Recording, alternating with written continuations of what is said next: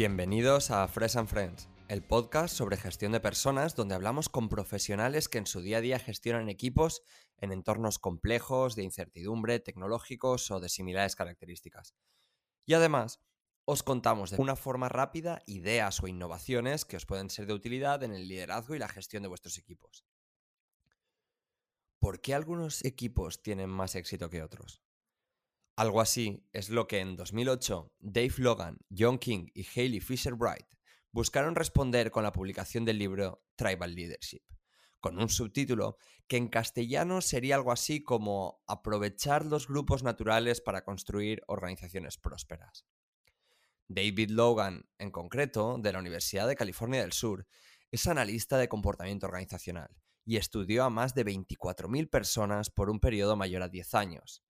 El resultado fue una teoría sobre la organización social, donde los miembros de estas participan en ellas como miembros de una o varias tribus.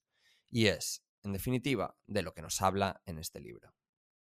Según Logan, las personas pueden clasificarse en cinco tipos básicos de tribu, en función de su conducta, atendiendo a si son más cerradas y negativas u optan por ser abiertas y colaborativas. Los cinco estados desarrollan su nivel de conciencia de inferior a superior, siendo cada uno de ellos más productivo e importante para los miembros de la tribu que participan en ellos. Cada etapa otorga una cantidad y calidad de valores que incentiva a los miembros de la tribu a aumentar su productividad para pasar al nivel superior. Establecernos en tribus realmente está dentro de nuestro material genético. Esta disposición gregaria nos ha ayudado a sobrevivir desde tiempos ancestrales.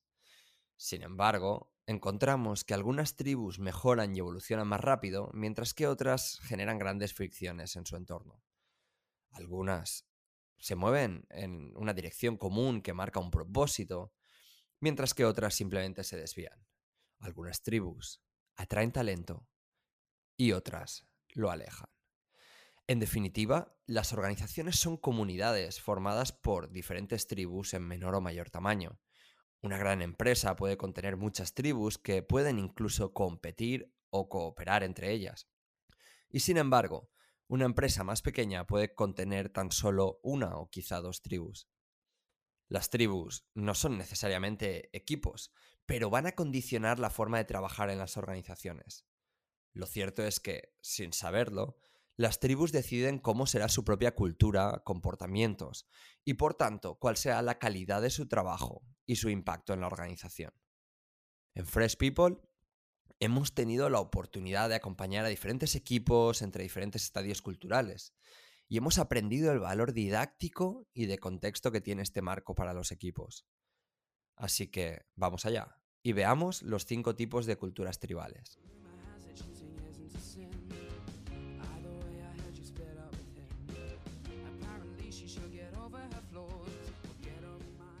Estadio 1. La vida es una mierda. La mayor parte de las personas de este tipo de tribu están socialmente alienadas. Piensan que la vida les trata mal y que hay que hacer lo que sea para sobrevivir. Las pandillas callejeras son un buen ejemplo representativo. Afortunadamente hay muy pocas tribus en este estadio en el contexto organizacional, y menos mal, estas personas tienen un tipo de relaciones basadas en el miedo por el cual se separan de otros grupos y miembros habitualmente se comportan socavando a los demás. Estos grupos, estas tribus son hostiles y se unen para salir adelante en un mundo violento e injusto. Estadio 2. Mi vida es una mierda. El 25% de las tribus se encuentra en este nivel. Las personas se dedican a juzgar y exigen ser aceptadas sin poner interés en estrechar lazos. Son tribus principalmente victimistas. Ante tanta queja, no hay lugar para la innovación y la mejora es casi inexistente. Esta tribu tiene alguna esperanza, pero también creen que no son valorados por el trabajo que hacen y tienden a culpar al jefe o líder de cada problema que les sucede. Habitualmente estas personas se conforman con posicionarse de una manera totalmente pasivo-agresiva. Piensan que ya lo han visto todo y pronuncian frases prohibidas con naturalidad como eso no va a funcionar o lo otro ya lo intentamos y fue un fracaso. La verdad es que son tribus silenciosamente sarcásticas y resignadas, que juzgan absolutamente todo, pero nunca están lo suficientemente interesados para hacer nada que cambie la situación. Es común en aquellas corporaciones públicas y privadas donde hay personas que hacen repetitivamente una serie de tareas de cuyo impacto se han desconectado por completo. Estadio 4. Yo soy genial, tú no. El 49% de las tribus se encuentra en este nivel. Esta tribu al principio parece ser funcional, y la mayoría de personas que tienen un gran respeto por su lugar de trabajo entienden que ganar es algo personal. De hecho, se involucran en cualquier cosa que esté sucediendo con energía y compromiso. Pero cuando escuchas atentamente, hablan sobre sí mismas y se enfocan en parecer mejores que los demás. Piensan que están enfocados en las preocupaciones del equipo, pero sus acciones muestran que su interés es personal. Es un comportamiento muy común en aquellos equipos que han conseguido éxitos en el pasado. Es también común en startups en fase inicial, cuyos fundadores quizá no han encontrado una mejor manera de gestionar sus equipos y se posicionan como foco del conocimiento. Las personas en estos contextos actúan como guerreros solitarios y se sienten constantemente frustrados por la falta de tiempo y apoyo. El lenguaje se centra en yo, en mí, con frases como pocas personas pueden igualar mis habilidades, o si se esforzasen más lo lograrían, o el equipo no está preparado. Los líderes controlan la información y las decisiones mediante la formación de muchas relaciones de dos personas, muy parecidas a lo que sería una red centralizada, donde el líder se encuentra en el centro y por donde fluye toda la información. Esta estructura de relación al liderazgo le da una alta sensación de control, pero la verdad es que requiere muchísimo tiempo y energía. Es común en entornos universitarios, empresas tecnológicas de alta competitividad que no han trabajado sus valores o han trabajado el desarrollo del trabajo en equipo, y también en colectivos como los médicos. Estadio 4. Somos geniales. Pocas empresas llegan a este nivel. Esta tribu se define porque el grupo ha alcanzado una epifanía sobre la comunicación y el trabajo en equipo como una herramienta de crecimiento profesional y personal. A diferencia de la etapa 2, el grupo está compuesto por personas que jugaron en la etapa 3, ganaron y están listos para asociaciones más genuinas. Se forjan relaciones basadas en la confianza y la información fluye libremente, fomentando probar cosas nuevas o afrontar retos mayores. El liderazgo se basa en la salud del equipo. Cuanto más grande es el enemigo, más poderosa se siente la tribu, y es que se ven a sí mismos como un ente superior al individuo. Se comprometen libremente con unos valores, dado que saben que eso los hace mejores. Su lenguaje, en este caso, se centra en nosotros y no en mí. Eso sí, a medida que estas tribus viven en el estadio 4, menos toleran a los individuos que vienen con la visión de la tercera fase. De hecho, serán intransigentes y los tratarán de expulsar del grupo. Algunas empresas tecnológicas, estas sí que han trabajado valores y propósito, marcas icónicas, y otras empresas que también se sienten realmente basadas en valores, serían algunos de los ejemplos característicos. Estadio 5. La vida es maravillosa. Solo el 3% de los equipos llega a este nivel. Los equipos en quinta etapa han producido innovaciones casi impensables, lo importante en este caso ya no es vencer al competidor, sino tener un impacto global. Es puro liderazgo, visión e inspiración todo lo que sucede. Las tribus 5 van más allá de vencer a sus rivales o ganar participación en el mercado. Lo que buscan es expandir su impacto en el mundo. Su lenguaje se centra en un potencial infinito y en cómo hacer historia.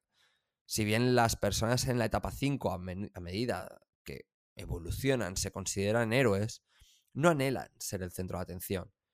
Se enfocan en valores globales o resonantes que para ellos son importantes, pero trascienden al individuo o a la organización. Las tribus de la etapa 5 se sienten cómodas colaborando con otras tribus impulsadas por valores.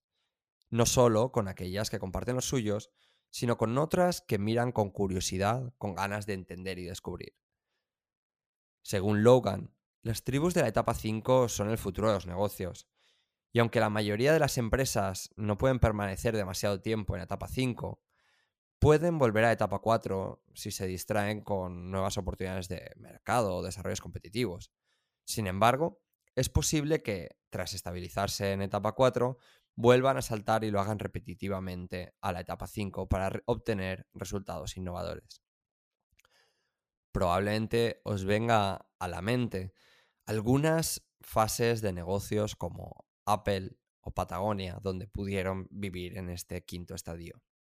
Lo cierto es que para poder avanzar de un nivel a otro es importante que se cree un sentimiento de seguridad entre los miembros. Es algo que hemos descubierto en Fresh People a través de trabajar mucho este concepto. Es importante mostrar que hay una conexión y que no son solo desconocidos.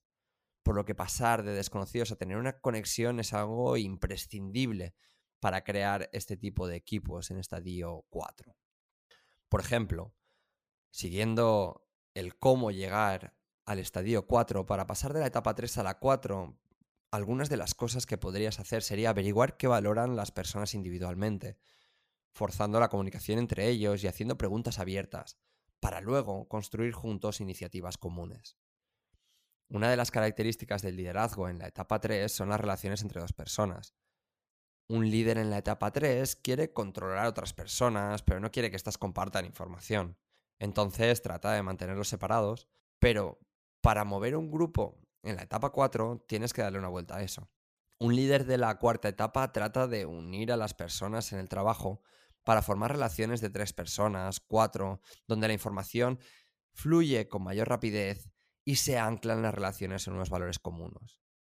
Esos valores crean una cultura donde la gente comparte cosas que son importantes para ellos.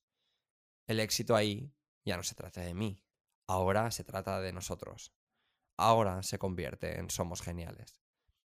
De hecho, a estas tribus de Estadio 4 las caracteriza la claridad que tienen en que si formas parte del equipo es porque eres excepcional. En conclusión, cada tribu tiene una cultura dominante y un liderazgo, y eso hace diferentes a unas tribus de otras.